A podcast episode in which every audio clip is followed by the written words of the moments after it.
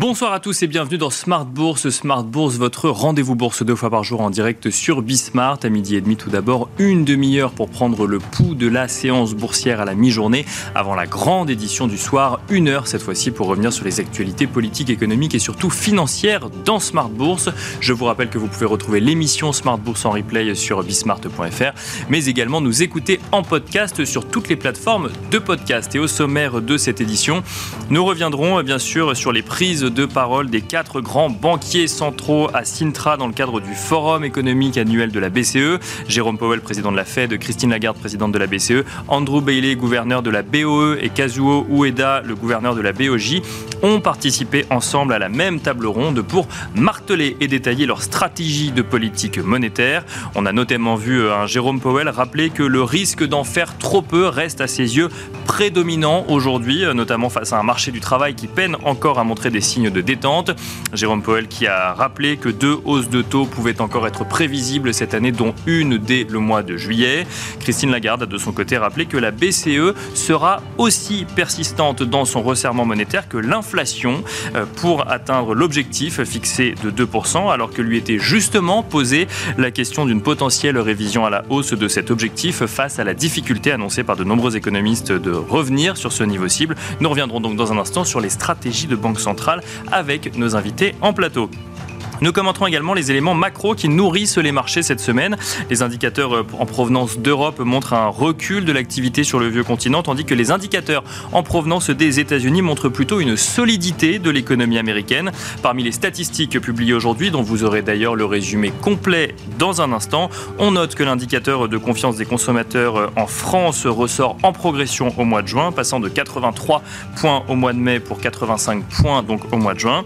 En revanche, la zone, en zone euro, la croissance des prêts bancaires aux entreprises et aux ménages ralentit une nouvelle fois. Celle-ci passe d'une croissance de 4,6% au mois d'avril à 4% au mois de mai, conséquence directe de la hausse des taux de la BCE. Et enfin, dans la dernière partie de Smart Bourse, dans Marché à thème, nous reviendrons sur les méthodes de rating ESG qui font face à la réglementation progressive du secteur, mais aussi parfois à l'incompréhension du grand public. Nous décrypterons les enjeux autour de ces ratings ESG avec Carmine De Franco, responsable de la recherche chez Osiam. On se retrouve tout de suite dans Smart Bourse.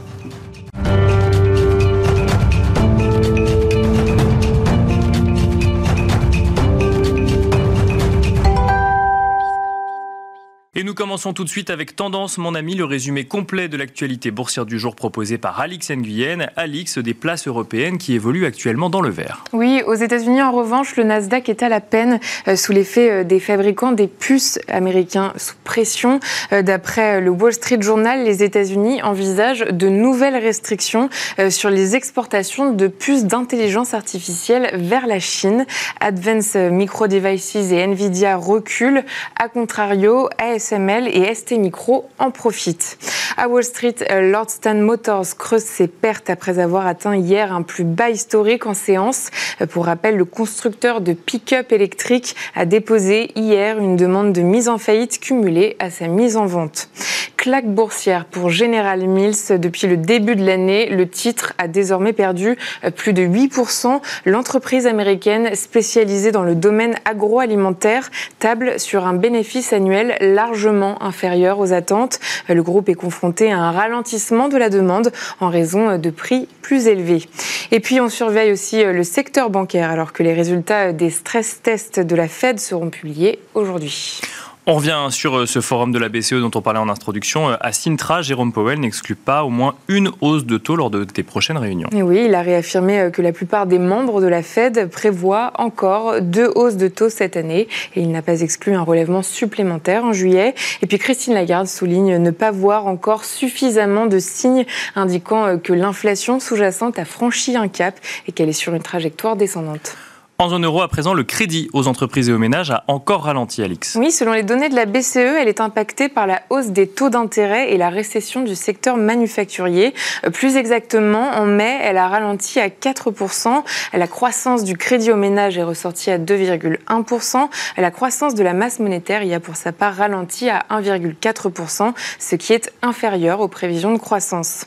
En Italie, la baisse de l'inflation globale et de l'inflation de base en juin se traduit par une détente des rendements obligataires. Les chiffres préliminaires de l'inflation italienne montrent un ralentissement à 6,7 en juin.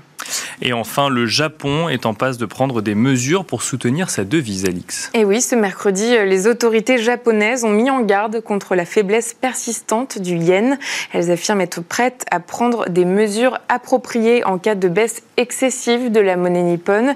Euh, Masato Kanda s'est adressé à la presse après la chute de la monnaie japonaise, tombée à un nouveau creux de 7 mois face au dollar. Et s'agissant des devises, toujours, on note par ailleurs que le dollar australien est en fort recul alors que l'inflation a décéléré en Australie. Voilà donc tendance, mon ami, le résumé complet de l'actualité boursière du jour proposé par Alix Nguyen.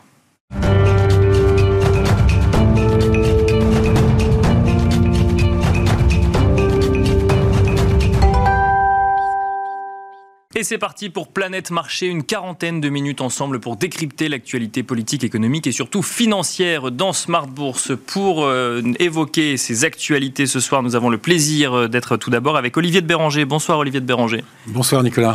Vous êtes euh, directeur général délégué mais aussi directeur de la gestion d'actifs à la financière de l'échiquier. À vos côtés, nous avons le plaisir d'accueillir également Stéphane Prévost. Bonsoir Stéphane Prévost. Bonsoir. Vous êtes directeur général de la financière responsable et nous avons le plaisir d'accueillir également Alexandre Rézé. Bonsoir Alexandre Rézé. Bonsoir Nicolas.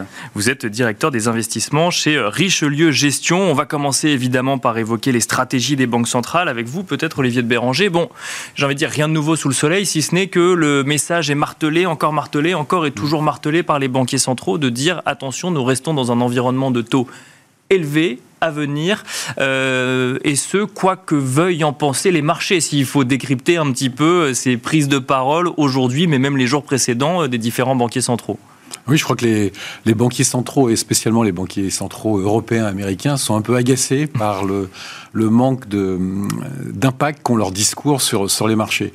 Et c'est vrai depuis le début de l'année. Si, si, vous regardez euh, ce à quoi on s'attendait sur les taux américains, européens en, en début d'année, on a systématiquement été en dessous de, de ce qui s'est réalisé.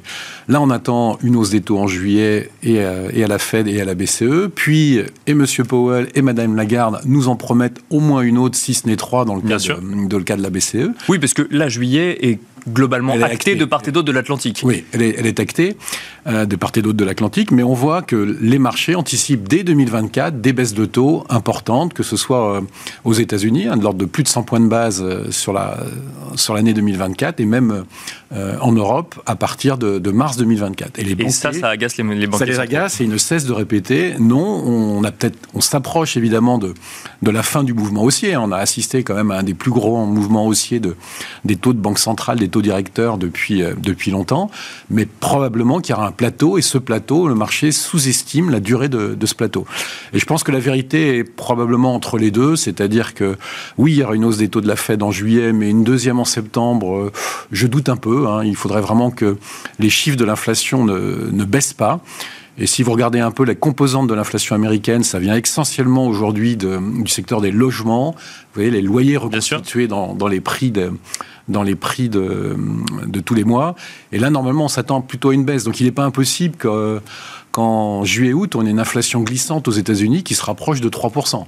On a des taux à 5 si une hausse de taux, on sera à 5,25, une inflation à 3, ça paraît tout à fait raisonnable et ça paraît tout à fait euh, euh, captif pour euh, diminuer les, investissements. Pour autant, 3, c'est pas 2 et les banquiers centraux nous disent qu'ils resteront effectivement durs vis-à-vis de l'économie et notamment de leur politique monétaire tant qu'ils n'ont pas atteint un objectif de 2%. comment expliquer cet optimisme un peu des marchés sur le fait que l'environnement de taux élevé qu'on connaît aujourd'hui ne restera pas si longtemps alors, je rappelle que le 2, c'est un schiste un peu divin, mythique, qui vient. il n'y a aucune euh, étude économétrique ou économique qui montre que 2, euh, c'est mieux que 2,5, que 1 3 quarts. Donc, c'est un objectif essentiellement porté par la Banque Centrale Européenne. Bien sûr. Un peu moins par la Fed, qui dit proche de 2, mais enfin, on sent bien que 2,5, ça les gênerait pas tant que ça. Donc, en fait, si on est à 3 aux États-Unis euh, à la rentrée, on est quand même très proche des taux acceptables pour, pour la Fed.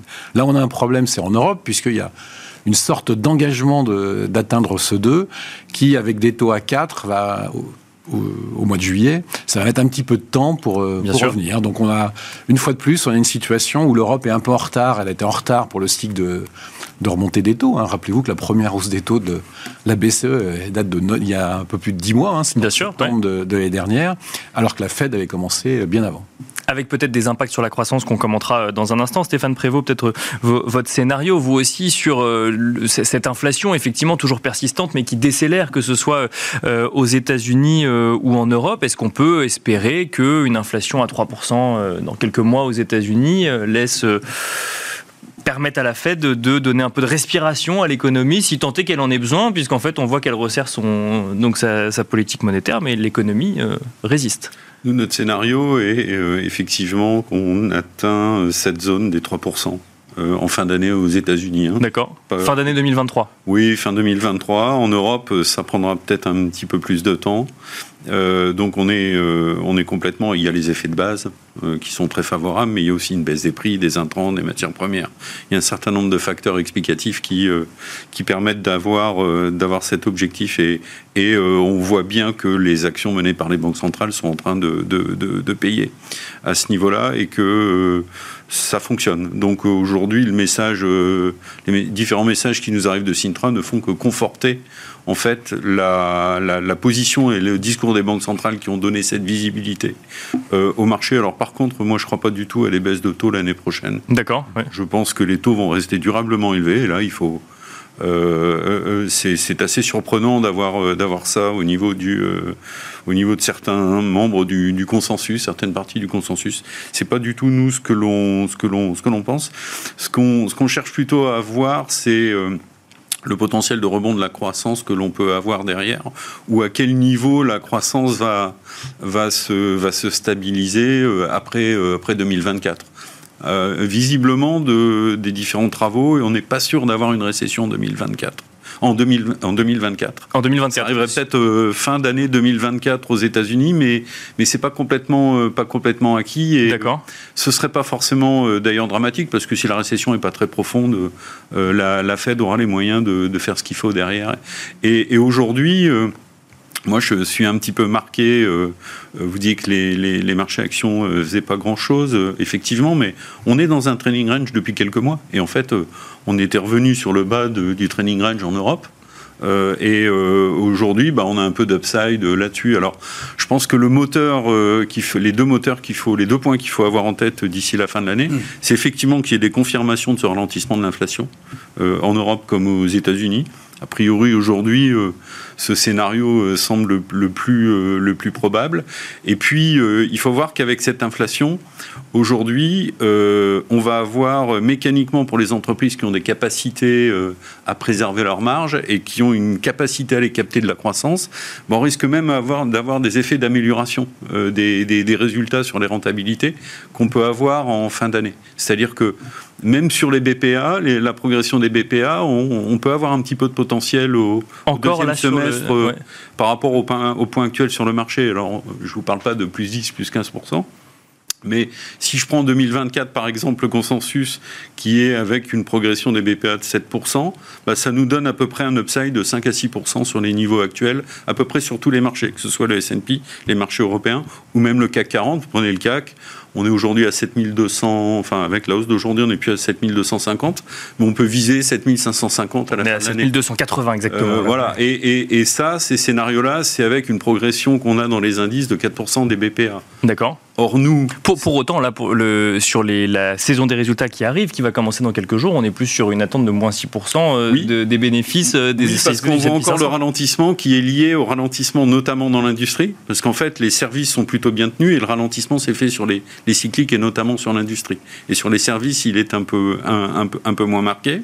Ça, c'est le premier point. Et le deuxième point, c'est que euh, on a quand même aussi des messages des managements des sociétés qui sont plutôt assez euh, positif et assez confiant, notamment sur la deuxième partie de l'année. D'accord. Donc, ce qui va, ce qui va compter, c'est vraiment cette capacité, cette, dans la sélection de valeurs, d'aller chercher euh, cette qualité d'exécution du, du, management.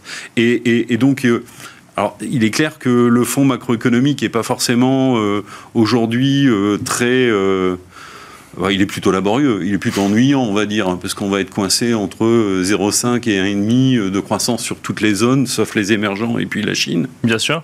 mais euh, c'est là où, hein, en tant que stock picker, on peut aller on, exercer notre sélection. Là-dessus, euh, et après, effectivement, euh, on écoutera Alexandre Aizé sur le sujet, mais on, a évoqué la stratégie des banques centrales. Hum, j'ai envie de dire, votre prévision économique qui n'exclut pas une récession, même légère, voire technique, aux États-Unis en 2024. La résistance qu'on peut voir dans les indicateurs économiques éloigne ce spectre dans le temps, mais ne l'éloigne pas dans sa probabilité. C'est ce qu'il faut comprendre. Oui, euh, alors au-delà de 2024, c'est compliqué. Hein, bien sûr, bien sûr, bien sûr. Euh, on n'a pas les réponses. Hein, enfin, mais ça reste un scénario. les réponses là-dessus, ça reste un scénario euh, possible, mais aujourd'hui pas d'une ampleur dramatique dans ce. D'accord. Donc c'est et, et, en fait, on voit bien les données statistiques qu'on a eues hier aux États-Unis. On en parlera peut-être tout à l'heure, mais montrent bien une certaine stabilisation sur les sur les niveaux actuels. On est plutôt à peu près rassuré sur les commandes de biens durables. Même l'immobilier a repris un petit peu. Et puis, euh, on voit bien que côté euh, du marché de l'emploi, ça, comme vous le disiez tout à l'heure, ça tient encore euh, assez bien. Alors, peut-être que ça peut ralentir un petit peu plus tard, dans les prochains trimestres, mais pour l'instant, c'est l'économie américaine, elle est quand même assez résiliente. Alexandre Aizé, euh, beaucoup de sujets ouverts hein, euh, là euh, dans, cette émission. On va commencer peut-être par les, stratégies des banquiers centraux. Quels sont vos scénarios? Est-ce que vous êtes en phase avec ce que semble pricer le marché ou plutôt avec ce que vous entendez des gouverneurs de banque centrale Alors, de toute manière, il va, avoir, il va avoir une vraie différence entre l'action et le discours. les banquiers centraux, c'est avant tout aussi de la rhétorique pour éviter de faire parfois plus pour que les, marchés le prennent en compte. Pour que les marchés fassent un peu aussi à leur place, c'est ça qu'il faut dire? Le, le, roi dans cet exercice c'était Mario Draghi. Hein. Il annonce l'OMT, donc euh, le plan d'urgence pour, pour les États, notamment pour l'Italie. Il n'a jamais eu besoin de le faire il avait fait refluer les spreads italiens de manière très conséquente sans avoir eu à débourser euh, un euro. Donc euh, la rhétorique, c'est vraiment important. Bon, la Fed est, quand même très au fait dans, cet exercice. Ce qui est certain, c'est qu'aux États-Unis, on l'a rappelé, la désinflation est en train de se mettre en place. Est-ce qu'il faut aller plus loin? En fait, l'enjeu de la Banque centrale américaine, et je pense que tout va partir de la Banque centrale américaine, parce que le jour où elle arrête de monter ses taux, ça libère les autres banques centrales. Ça va libérer l'Europe parce qu'elle va pouvoir continuer à monter ses taux tout en faisant monter son euro. Bien sûr. là, elle a du mal quand même à faire mmh. monter son euro. Si la Banque centrale américaine fait en même temps, finalement, ça n'a pas d'impact. Il faut absolument qu'elle fasse monter son euro. Euh, ça va débloquer euh, la Banque centrale du Japon, qui, elle, est dans une situation, euh, il va falloir qu'elle soit en, en, complémentarité, il va falloir qu'elle sorte de cette politique accommodante. Elle est en train de créer des bulles sur ses actifs, etc. Elle a des taux très négatifs alors que l'inflation est en train de monter et que la croissance économique est bonne. C'est très dangereux. Donc, il faut qu'elle elle se, elle se, débloque aussi. Et donc, la, stratégie de la BOJ serait à mettre en regard du fait que la Fed n'a pas encore terminé sa hausse de taux? Bien, sûr, de toute manière, elle doit, elle doit le faire, mais euh, elle ne peut pas effectivement être, c'est une grande banque centrale, elle détient énormément d'actifs obligataires, et elle ne peut pas être aussi, euh, encore plus restrictive, parce que là, ça, aurait un impact. Donc il faut il faut qu'il y ait une complémentarité. Et puis la troisième, l'autre banque centrale qui est aussi importante, c'est la Banque centrale de Chine, où là, on est dans l'inverse du Japon, c'est-à-dire que pour l'instant, elle ne peut pas être assez accommodante. Je rappelle que l'inflation en Chine, c'est zéro. Bien sûr. Euh, pas du tout. Elle ne peut pas être assez accommodante parce que déjà qu'elle a son yuan qui baisse, si elle mettait, elle mettait des baisses de taux, alors là, ça partirait euh, complètement dans les limbes. Donc, euh, euh, elle doit attendre la Fed. Donc, la Fed. Et, ça, pareil, pardon, ça viendrait expliquer le, le, soutien léger entre bah guillemets à son économie. Bah, euh. de, de, demain, s'il y a un soutien, en tout cas une des baisses de taux, en fait, on va avoir une dépréciation du yuan qui serait pas qui serait pas tenable. Donc, euh, en fait, le point central, c'est la Fed. Donc, il faut regarder quasiment que la Fed. Après, pour nous, on va regarder l'euro et l'euro, on a un vrai sujet. C'est pour ça que sur, en tout cas, en, Europe, on va avoir un vrai, une vraie problématique euh, sur la fin de l'année par rapport à une banque centrale qui n'arrive pas à gérer une, mission qui est la seule mission que Christine Lagarde a rappelée, notamment lors du G7 au Japon. Nous, on n'a qu'une seule mission, c'est l'inflation. La Fed, elle a le plein emploi et l'inflation, la croissance économique. Nous, on n'a que ça, c'est un peu des ayatollahs de l'inflation. Donc ça s'explique. Et donc la Fed veut quoi? La Fed contrairement à Bernanke qui était le pro de la déflation, euh, Powell, lui, il veut le, pro de l'inflation et il n'a qu'une seule référence historique. Bernanke avait le Japon, c'est les années 70. Et l'erreur des années 70, c'est quoi? D'avoir monté ses trop, trop haut, l'inflation rebaissant avec une récession économique arrivant, on rebaisse les taux et puis on fait un peu le yo-yo sur 10 ans. Et à chaque fois, il y a eu des vagues d'inflation et à chaque fois que la croissance économique est repartie, ça a recréé de l'inflation qui était ingérable jusqu'à l'épisode Volcker où il a fallu monter ses taux à 16-17%. Donc c'est absolument ce qu'il ne faut pas faire. Donc il faut faire quoi? Il faut monter ses taux le plus haut possible, mais sans avoir à les rebaisser. C'est-à-dire que quand le marché price des baisses de taux euh, l'année prochaine, en fait, il price aussi euh, une ou deux hausses de taux supplémentaires cette année. Bien sûr, un pic avant de redescendre. Il faut absolument, toute sa stratégie, c'est ne pas avoir à faire de baisse des taux, qui sera un très mauvais signal. D'accord. Donc, euh, c'est pour ça que, pour moi, en tout cas, il va monter une fois, avoir un discours très restrictif en disant attention les marchés, vous y croyez pas, etc. Et puis garder ses taux jusqu'effectivement je pense qu'il y a un point, un point central l'année prochaine, c'est les élections présidentielles américaines. Euh, le, plafond de la dette, il a été reculé jusqu'aux élections. Enfin, tout est fait pour que jusqu'aux élections, ça se passe bien, et puis après, elles viennent que pour. Donc, la stratégie, c'est de repousser au maximum le pic de hausse des taux de la Fed. C'est ce qu'il ah qu'il faut, comprendre. pour, ne jamais l'atteindre, effectivement, et, rester sur un plateau. Et pour les marchés, euh, il faut euh, les baisses de taux seraient très négatifs. Hein. Ça a toujours été, puisque ça voudrait dire si la Fed baisse ses taux, c'est pas que l'inflation est revenue à une situation où à moins de 1% ce ne sera pas le cas, mais ce serait que euh, la raison sera un vrai problème économique, euh, comme on a eu un moment pour les banques régionales, donc ce serait un très mauvais signal. Donc il faut absolument que, ça, que les taux restent à ce niveau-là, 5,25, 5,25, 5,50, la fourchette.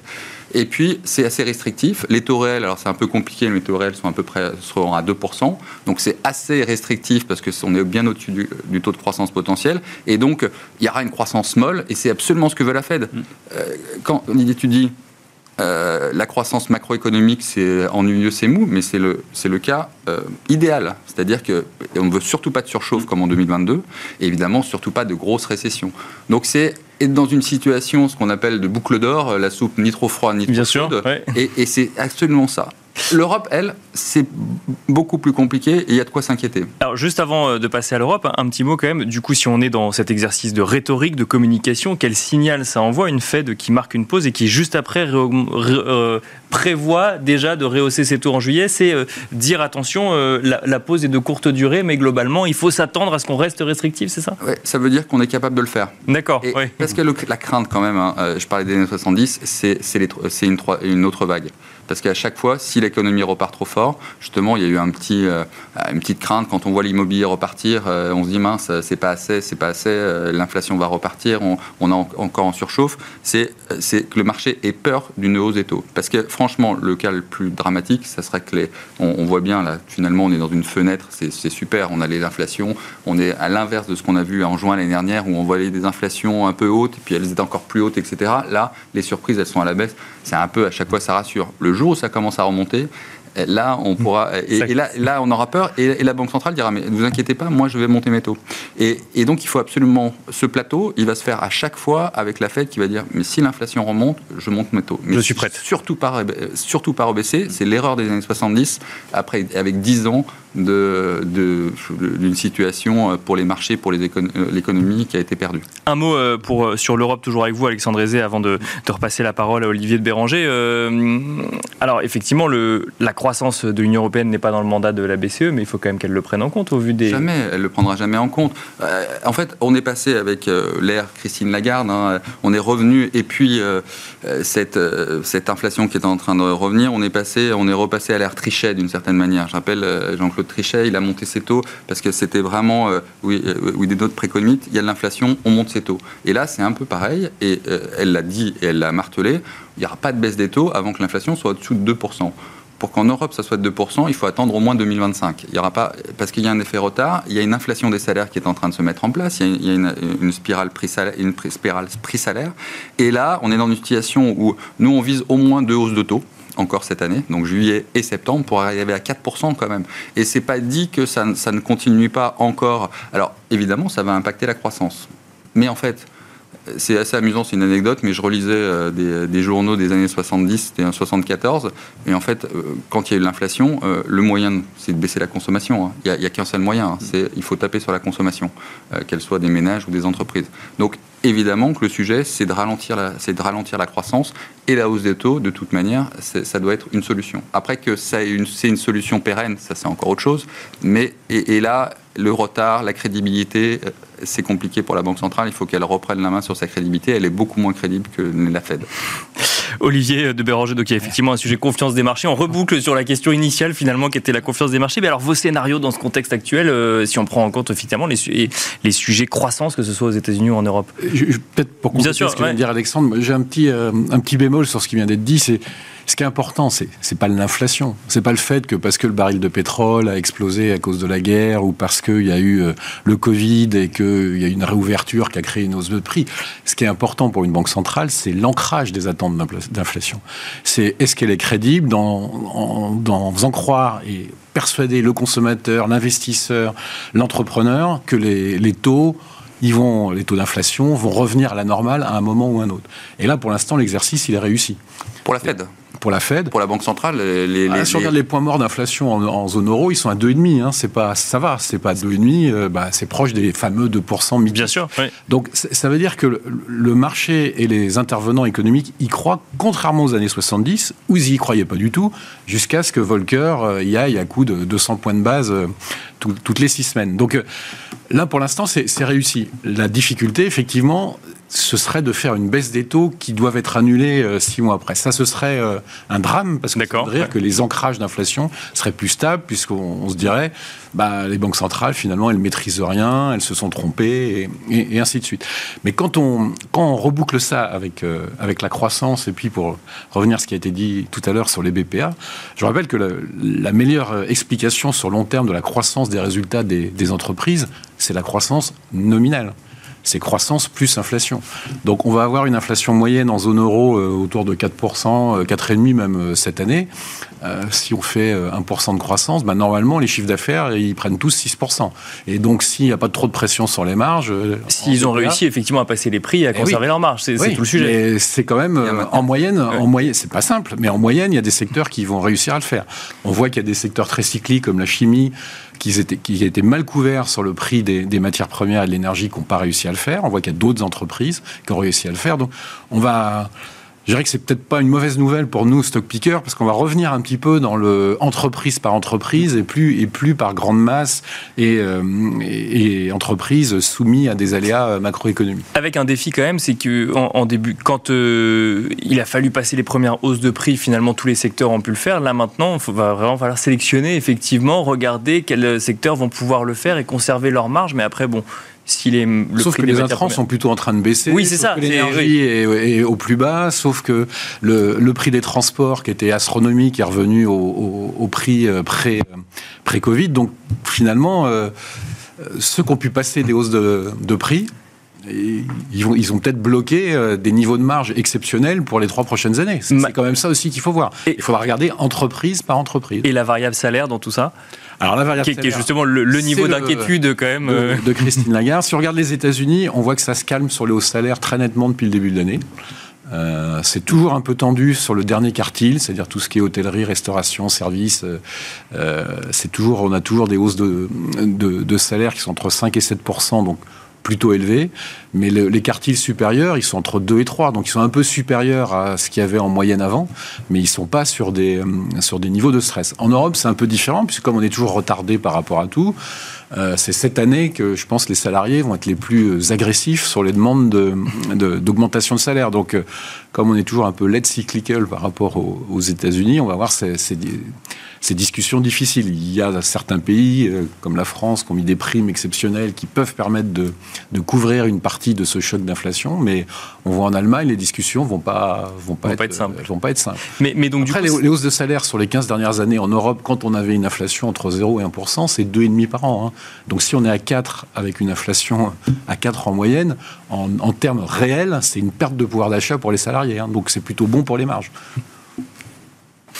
Stéphane Prévost, euh, effectivement, tout a été dit. c'est ce qu'il faut comprendre. je suis assez d'accord avec ça. C'est la boucle prix-salaire, c'est un élément à surveiller. Mais aujourd'hui, il n'y a pas d'indication euh, d'emballement en Europe continentale pour l'instant sur le, sur le sujet. Je mets à part le UK parce qu'il y a des éléments structurels euh, Bien sûr, qui font que là, il y a un vrai, il y a un vrai sujet, il y, a un, il y a un vrai problème qui se pose. Mais pour l'instant, sur l'Europe, on n'a pas encore d'éléments d'inquiétude par rapport à ça. Donc, je pense que le fond est, le fond est plutôt, euh, plutôt intéressant. Alors, un mot peut-être de la saison des résultats qui va s'ouvrir aux États-Unis. On peut recommencer avec vous, Olivier de Béranger, et, faire le tour. Qu'attendre de cette saison? Stéphane Prévost, on a déjà dit un mot euh, euh, tout à l'heure. Alors, effectivement, on a des bénéfices qui sont attendus en baisse de l'ordre de 6%, si je ne dis pas de bêtises, puisque à chaque plus on s'approche de la saison des résultats, plus on se rend compte que les analystes redeviennent de plus en plus euh, optimistes, même si euh, j'entendais un invité nous dire qu'on est plutôt actuellement dans la saison des warnings avant que la saison des résultats commence. Mais qu'attendez-vous de cette saison des résultats? Euh, Finalement, ça va valider encore l'idée que l'économie américaine résiste bien. Bah, probablement, on, verra, mais ce qui, est, ce qui est particulier, c'est que les indices boursiers ne sont pas forcément tirés par les entreprises qui ont la dynamique bénéficiaire la plus forte. Euh, ce que je veux dire par là, c'est que je pense que ce sujet a été évoqué maintes fois ici, mais il y a une concentration des, indices qui est énorme. Hein. Si vous prenez les 15 premières valeurs euh, en Europe Bien sûr. du stock 600, ça explique 45% de la hausse depuis le début de l'année. Aux États-Unis, ça explique 105% de la hausse. Et en, et en Asie, hors, euh, hors Japon, ça explique 125% de la hausse. Donc en fait, la hausse des marchés, elle est concentrée sur 15 boîtes, quelle que soit la, la, la région du monde. Donc c'est un risque pour les indices, mais ça ne veut pas dire que c'est un risque pour les autres actions qui, elles, euh, bah, n'ont pas eu cette extension de multiples que les, grandes sociétés ont eu depuis le début de l'année. C'est 15 titans euh, par, par zone géographique. Donc il y aura de la place pour, euh, pour faire son marché. Après, la, difficulté, c'est qu'on voit bien que la qualité des résultats, et je parlais des, cycliques et de la chimie tout à l'heure, est surtout due euh, au management des entreprises, à la couverture de l'énergie, des intrants, des matières premières. Et ça, bah, c'est effectivement, c'est quand les résultats tombent qu'on voit qui était couvert et qui ne, qui ne l'était pas. Donc il n'y a pas qu'un sujet effectivement activité, mais il y a toujours un sujet euh, gestion de cet environnement euh, complexe et parfois incertain, notamment en matière d'intrants, de matières premières. C'est ce qu'il faut. Absolument. Euh, et ce qui est vrai aussi, c'est que le secteur manufacturier a déjà plutôt pris le choc. Hein, donc on s'attend plutôt à pas de mauvaise surprise. C'est plutôt le, secteur des services qui était qui caracolait un peu en haut des indices, où là ça, ça va être un peu plus compliqué à cause quand même de des, hausses de salaire dont on a, parlé euh, tout à l'heure. Mais alors, euh, comment, quand on est stock picker et qu'on a euh, allez, 15 valeurs qui font la tendance d'un indice et qu'on a une saison des résultats qui arrive, qu'on attend effectivement de voir si certaines, certains titres ou en tout cas certaines entreprises ont suffisamment bien performé. Comment est-ce qu'on gère ça, sachant que effectivement, est-ce que ça est-ce qu'on va le revoir dans le cours de la valeur du titre en question Est-ce que ça va porter une dynamique supplémentaire? On peut se poser la question. Bah, c'est vrai que sur, le premier trimestre, le, price action, c'est-à-dire la, réaction des entreprises à la publication de leurs propres résultats, était un peu décevant. C'est-à-dire que si vous ratiez le, consensus, c'était moins 10, moins 15 minimum le, tarif. Et quand vous faisiez juste le, consensus, c'était entre moins 3 et moins 5. Il fallait vraiment, pour euh, avoir une dynamique de, de prix d'action en hausse euh, après votre publication, il fallait vraiment battre le consensus de manière euh, de manière euh, assez nette. Pourquoi? Bah, C'est parce que les flux sont concentrés sur ces euh, valeurs euh, les, plus importantes. Il y a bien un moment où ça va s'arrêter, puisque la hausse de 15%, entre 12 et 15% des indices depuis le début de l'année, elle est due à ces 15 titres et elle est due à des, extensions de PE, c'est-à-dire on paye plus cher un euro de, BPA qu'en début d'année. Donc il y a quand même un moment où ça, ça pourrait s'arrêter et redonner un peu plus d'espace au, au stock picking. Mais pour l'instant, c'est 2022 n'était pas une très bonne année pour le, pour le stock picking. 2023, euh, on va dire que c'est moyen en ce début d'année. C'est moyen, alors même qu'en début d'année, c'était l'année des, euh, des, stock pickers, euh, Stéphane Prévost, que, quelle attente de cette saison des résultats, effectivement, et comment on navigue dans ce marché où on peut avoir toutes les meilleures idées du monde, effectivement, quand la thématique intelligence artificielle arrive, bah, ça bénéficie à 15 sociétés dont on estime que demain, potentiellement, elles pourraient en tirer un bénéfice. Bah, en fait, euh, quand on est stock picker, par nature, on va s'éloigner de l'indice. Donc on aura quelques valeurs qui peuvent être euh, euh, effectivement bien identifiées par le marché parce qu'il y a un track record, du management qui délivre des résultats de façon régulière, donc une stratégie bien mise en œuvre, je pense à LVMH ou ou, Bien sûr, ou, ce type de valeurs euh, qui sont présents euh, dans beaucoup de portefeuilles de, qualité, mais alors avec des pondérations qui peuvent être très différentes.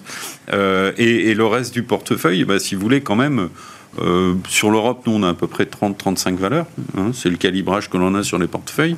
On a un overlap avec l'indice qui est relativement faible. D'accord. Et, et mais c'est vrai que en ce début d'année particulièrement, euh, on a réussi, nous, à avoir une performance qui était à peu près euh, égale à celle des indices, euh, ce, qui ce qui, pour nous, est un petit peu décevant compte tenu de la qualité de la sélection de valeur. Et on pense vraiment que c'est sur le deuxième semestre où cette exécution va, va payer, et, très exactement pour les raisons qu'Olivier a, a, indiquées.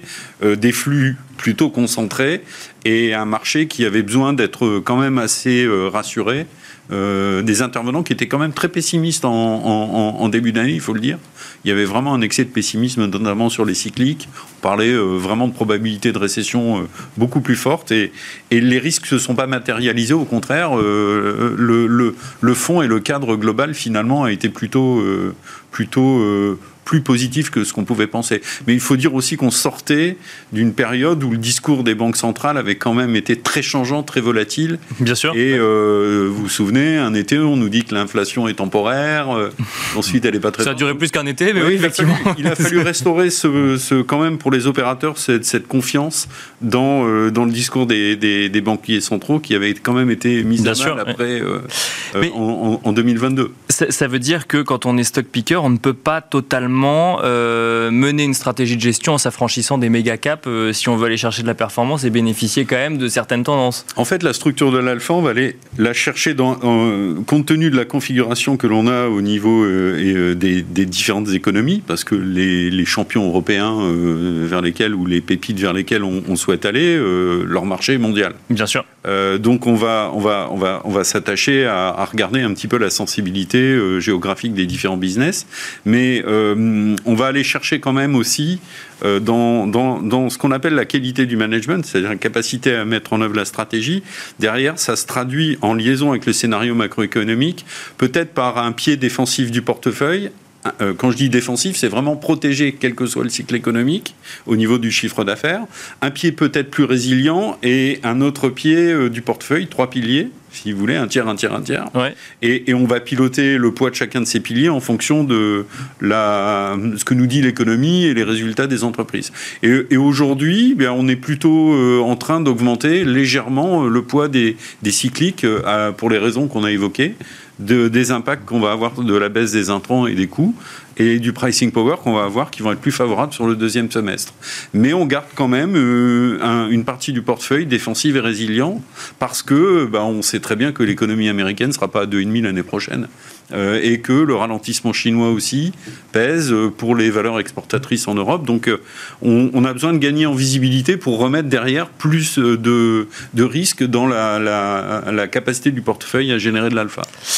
Alexandre Aizé, euh, question peut-être un petit peu provocatrice, mais quand on fait de la gestion active, ça a encore du sens de regarder les indices?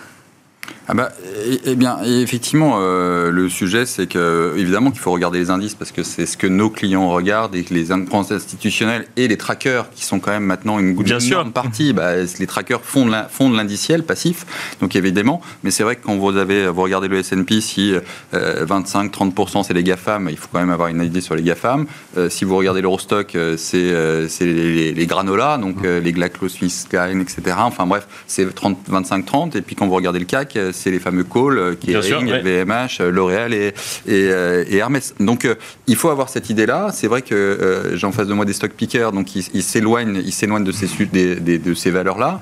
Ils vont plus vers des plus, plus, petites, plus petites valeurs. Et donc, l'indice les intéresse moins, en tout cas, mais ils se comparent par rapport, à, effectivement, aux indices et je dirais même à l'industrie des trackers. C'est ça qui est le plus compliqué dans nos métiers. Bien sûr, finalement, entre un tracker avec des, des, frais très faibles et de la gestion active, il faut quand même qu'à un moment la différence se fasse. Donc euh, il n'y a pas le choix de s'éloigner. Et en termes de poids, c'est-à-dire que les poids sont devenus tellement importants que vous ne pouvez pas avoir euh, des valeurs à 8-10% dans votre portefeuille. Donc vous diversifiez et c'est de plus en plus compliqué de faire la gestion active. Alors il y a différentes manières de le faire. Il y a soit effectivement faire du picking, aller voir les entreprises et d'y croire, des projets à long terme. Donc euh, vous, êtes, vous faites un peu fi parfois de l'économie, actuelle, même si ça peut changer la vision d'une entreprise. Et puis, la deuxième chose, c'est euh, essayer, en, en termes sectoriels, vous parliez de l'intelligence artificielle, évidemment que c'est un, Bien un game changer euh, très, très fort euh, pour les, pour les secteurs. Et là, ça vous oriente peut-être vers euh, d'autres entreprises que vous n'auriez pas regardé forcément en stock picking, mais qui effectivement vont faire de la croissance de manière plus importante grâce à un changement, un, changement stratégique ou un changement, une, une révolution technologique. Quoi. Donc la gestion active, elle, doit être à côté de la gestion passive de toute manière. Il n'y a, il a pas du Il n'y a pas un des. Il n'y a pas d'opposition, c'est ce que vous dites. Il n'y a, pas d'opposition. Euh, c'est des modes de pensée complètement différents. Et donc, dans un portefeuille à long terme, euh, des modes actifs euh, purement sur les actions ou en allocation d'actifs, où vous gérez des bons, des, obligations, du cash en termes géographiques, là, vous orientez vers une diversification et c'est aussi de la gestion active que vous pouvez effectuer. Et alors justement, sur bah, ce que vous pouvez regarder sur les marchés, ce qui vous interpelle, ce qui vous alerte, le Comment est-ce qu'on aborde le sujet obligation dans une stratégie de gestion? Est-ce qu'on peut s'en passer aujourd'hui euh, au vu des niveaux de performance que ça peut offrir, euh, notamment quand on parle d'investment grade euh, ou autre? Alors, on ne peut pas s'en passer parce qu'on ne peut pas avoir que de l'action en portefeuille. Bien sûr. On n'a pas les mêmes durations, effectivement, et la même sensibilité à la volatilité. Donc, le, tort, c'est à un moment d'avoir appelé, mais tout, c'est la réglementation l'a induit, c'est d'appeler des fonds prudents obligataires, alors que c'était des, profils obligataires et pas des profils prudents. Donc, Bien sûr, en 2022, ça a été un peu la claque pour tout le monde, où euh, les clients se sont rendus compte que sur des profils prudents, vous pouviez perdre 15%, 15% ce qui était... Euh,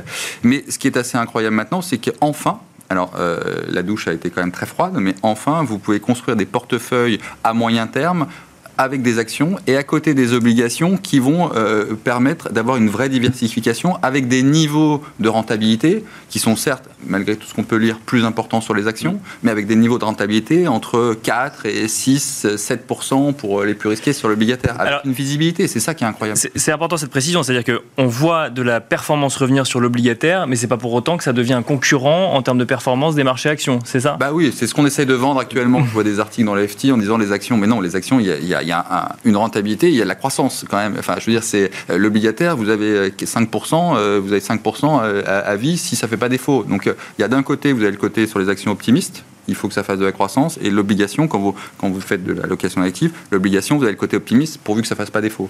Donc c'est deux raisonnements complètement différents et on voit que même avec ces raisonnements, c'est complémentaire. La seule chose, c'est qu'avant, l'obligataire, les gens en avaient, mais ça versait du 1 ou 2%, donc il n'y avait pas de place au risque. Euh, enfin, en tout cas au défaut, etc. Et, là, ça vous verse finalement du 4, 5, 6%, avec une visibilité qui vous permet d'avoir un, un, matelas, comme euh, il y a très longtemps, quand euh, j'ai commencé dans les années 90, on, gérait en CCPI, donc vous savez, avec des matelas où on pouvait prendre du risque, ce qui, était, ce qui était impossible depuis 10 ans. Enfin, on peut mettre des stratégies à long terme avec ces couvertures. Et donc, pour le client, euh, c'est, euh, en tout cas pour la gestion diversifiée, c'est assez fantastique. Il nous reste euh, un tout petit peu plus de deux minutes. Olivier de Béranger, en une minute. quels sont les sujets dont on n'a pas parlé qui vous alertent, qui, que, vous, que vous regardez sur les marchés en ce moment? Bah, Peut-être juste pour confirmer le, point d'Alexandre, le marché obligataire et particulièrement le marché des obligations privées, hein, des obligations d'entreprise et même du high yield offre une qualité de, gisement pour un rendement attendu qui est vraiment intéressant. On a eu des années avec des taux à zéro, voire négatifs, ou des taux à 1 ou 2% comme disait Alexandre, en prenant beaucoup de risques, hein, et de duration et de, signature. Là, vous avez euh, sur du marché, du, le haut du WB euh, en Europe euh, à 5 ans, vous avez 6-7% de rendement. 6-7% de rendement à 5 ans, c'est quand même un placement qui commence à être très intéressant. Donc ce qu'on peut faire, c'est construire des portefeuilles mieux diversifiés avec du portage, c'est-à-dire que le simple fait qu'il se passe rien est une bonne nouvelle, ce qui n'était pas le cas dans le, dans, le, dans le passé. Et puis, même si vous trompez sur le timing, ce portage vous permet de, de, corriger vos erreurs. Je vais vous donner un exemple. Nous, on est passé très positif sur le crédit à yield il y a exactement un an, le 1er juillet de l'année dernière, ce qui était plutôt une erreur tactique, puisque les taux ont continué à monter plus fort, plus vite, que les spreads de crédit se sont écartés. Mais un an après, vous avez un total return de 6% sur le high yield, de 4% sur des obligations hybrides et de 2,5% sur l'investment grade. Ça veut dire que vous avez fait mieux que vos assurances vie en euros, quelle que soit euh, la date euh, auquel vous Donc prendre en compte les, fonds obligataires à échéance, c'est ça qui. Fonds obligataires à échéance, portefeuille diversifié, conduit high yield ou de l'investment grade dans leur, euh, dans leur composition. Et ce qui change énormément, c'est que vous pouvez parquer du cash sans que ça vous coûte de l'argent. Et ça, c'est quand même plutôt une bonne nouvelle. C'est game changer. Stéphane Prévost, on va finir avec vous. Qu'est-ce que vous regardez? Qu'est-ce qu'on n'a pas évoqué que vous euh, regardez spécifiquement dans le marché? Euh, pour la financière responsable, il y a un sujet qu'on n'a pas évoqué. On a parlé beaucoup de finances, on a parlé de stratégie. on n'a pas parlé de responsable. Je vous rappelle qu'au 30 juin, euh, pour les fonds qui sont article 9 et article 8, vous avez des obligations de publication, euh, des nouveaux formats de reporting Bien sûr. qui doivent expliquer aux clients euh, la notion d'investissement durable pour les fonds article 9 et puis la prise en compte de- du principe de double matérialité à partir des principales incidences négatives, des valeurs que vous avez mis en portefeuille et des incidences positives. Et euh, donc les reportings extra-financiers sont très attendus par les législateurs, notamment, puisque on était sur la base déclarative. Donc là, euh, je pense que les clients vont avoir euh, beaucoup de choses à lire et beaucoup de choses intéressantes à regarder dans le travail et les contributions des, des différents opérateurs pour les des différents asset managers, pardon, pour la pour la finance durable. Donc là, il y a un virage important qui s'annonce euh, dans les deux jours à venir. Eh ben, on n'aurait pas pu imaginer meilleure transition pour la euh, partie suivante de Smart Bourse qui s'intéresse justement euh, à la réglementation et au rating ESG. Merci beaucoup Olivier de Béranger, directeur général délégué et directeur de la gestion d'actifs à la financière de l'échiquier. Merci Stéphane Prévost, directeur général de la finance responsable. Et merci Alexandre Aizé, directeur des investissements chez Richelieu Gestion. Et quant à nous, on se retrouve tout de suite dans Marché à thème.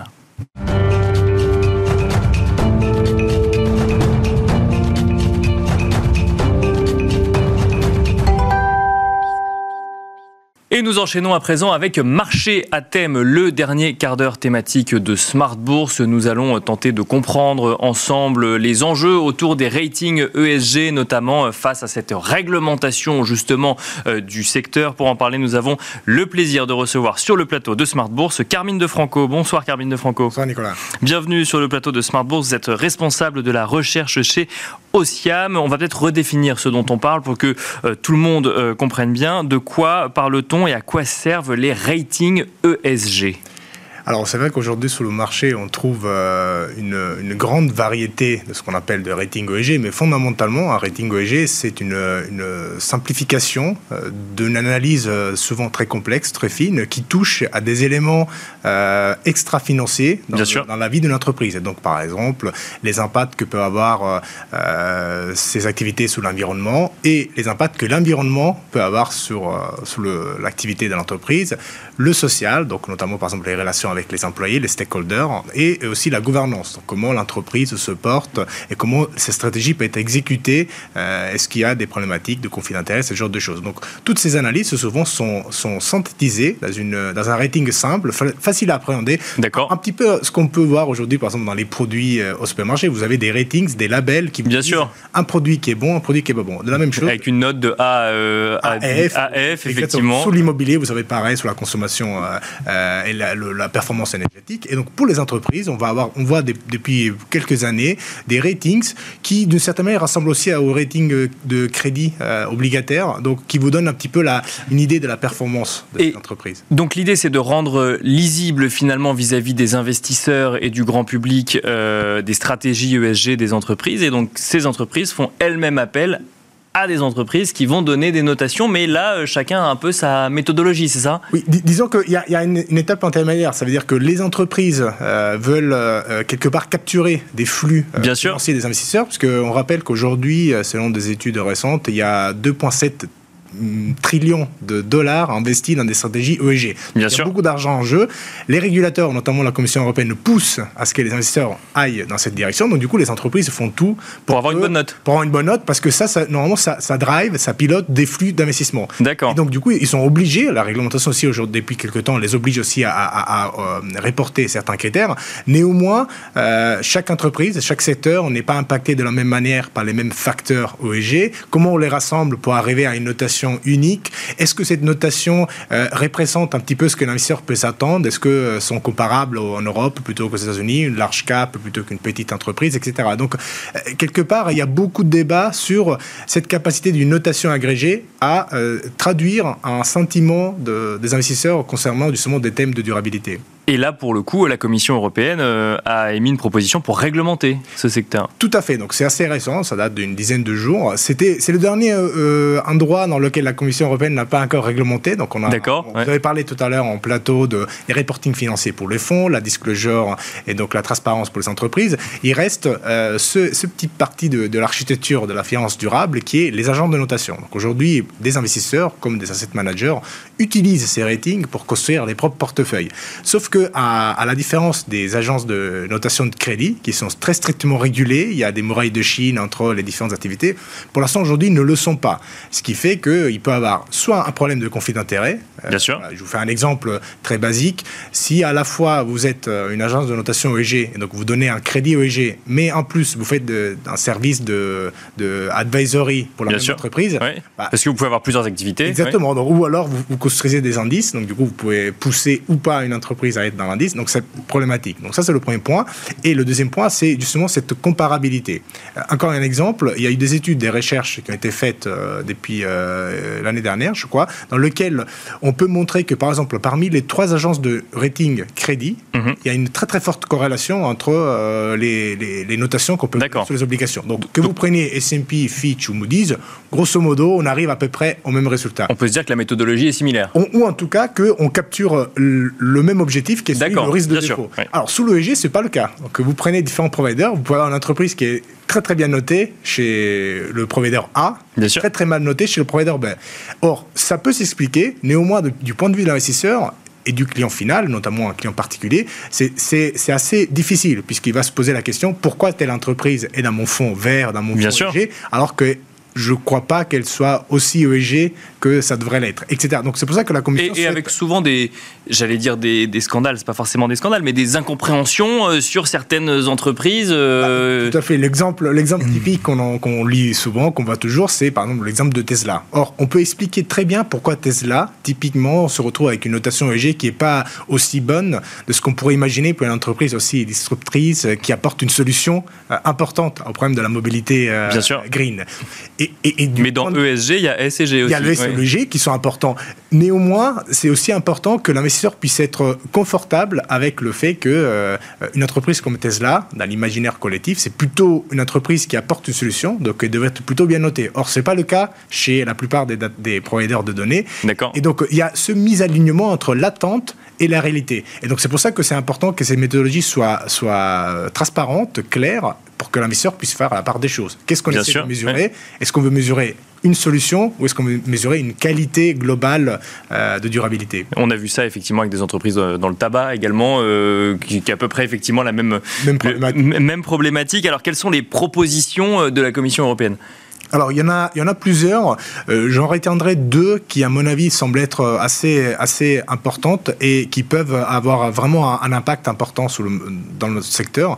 La première, c'est évidemment celle que les agents de notation devraient être euh, régulés par l'ESMA, qui est l'autorité européenne, un peu comme les agences de crédit, de notation de crédit. Donc finalement, on, on ne pourra pas construire des stratégies, des fonds, ou faire du conseil avec des ratings pour lesquels euh, un régulateur n'a pas, n'a pas regardé dedans. Donc ça, c'est le premier point, c'est très important. Ça a été plutôt bien accueilli par, euh, par le secteur, donc euh, je pense que c'est une mesure qui peut, qui peut aller assez Donc toute agence de notation devra être régulée ou ne pourra plus exercer Voilà, le, détail étant, toute agence de notation, un peu comme les, les providers d'indices, toute agence de notation qui veut s'adresser à un public européen, les banques, les assureurs, les asset managers, bah, devra être régulé par l'ESMA. Or, compte tenu de l'importance du continent européen dans la finance mondiale, euh, cela veut dire que toutes les grandes maisons d'agences de, notation vont devoir être régulées par, euh, euh, l'Union européenne.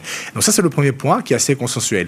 Et le deuxième point, et qui est celui, à mon avis, qui va causer un petit peu plus de, de débat, c'est que la Commission européenne a proposé de séparer euh, de manière euh, très nette l'activité de notation OEG avec d'autres activités les indices, euh, l'advisory ou alors les ratings crédits. Parce que vous imaginez, si vous faites à la fois le rating d'une obligation et le rating ESG, Bien sûr. peut avoir potentiellement des conflits d'intérêts. Cette séparation euh, pourrait être accueillie de manière euh, euh, pas forcément plus froide. froide de la part des acteurs, puisque aujourd'hui on voit de plus en plus de concentration, notamment chez les anglo-saxons. Aujourd'hui en Europe, on est dominé par des agences de notation anglo-saxonnes, et, ça a aussi un impact aussi sur la perception du, du, rating ESG qui n'est pas le même en Europe. Et, donc ça, ce sont les deux points qui sont les plus, les plus importants de la proposition européenne. Il y a eu des réactions réactions justement assez. Euh, vous, vous mentionniez effectivement que le premier point avait été plutôt bien accueilli. Le deuxième point, il y a eu des réactions aussi peut-être du marché sur, euh, sur ces sujets-là? Le marché s'inquiète essentiellement pour une raison de, de, oligopole et de coûts. Parce que quand on parle de grosses, euh, des gros efforts de réglementation, bah, c'est typiquement les grandes agences qui vont pouvoir faire l'effort de mettre tout en place.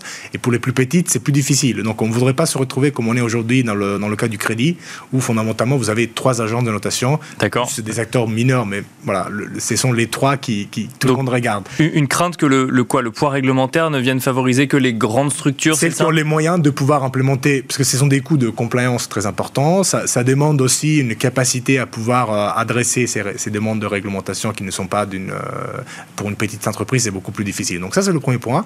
Donc, c'est lié aussi à un, un, problème de coût. D'accord. Euh, voilà, le coût de la data, on sait que ça, ça devient de plus, de plus en plus important.